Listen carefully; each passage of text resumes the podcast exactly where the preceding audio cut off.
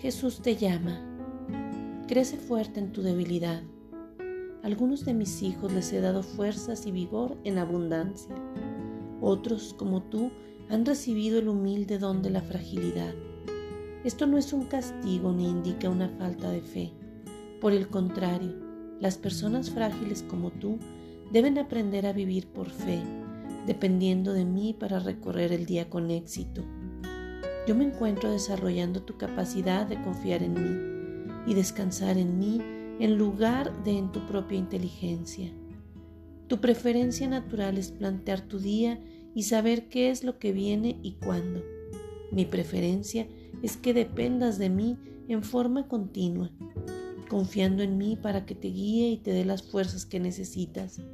De esta manera desarrollarás fuerzas en tu debilidad Recuerda, estoy contigo.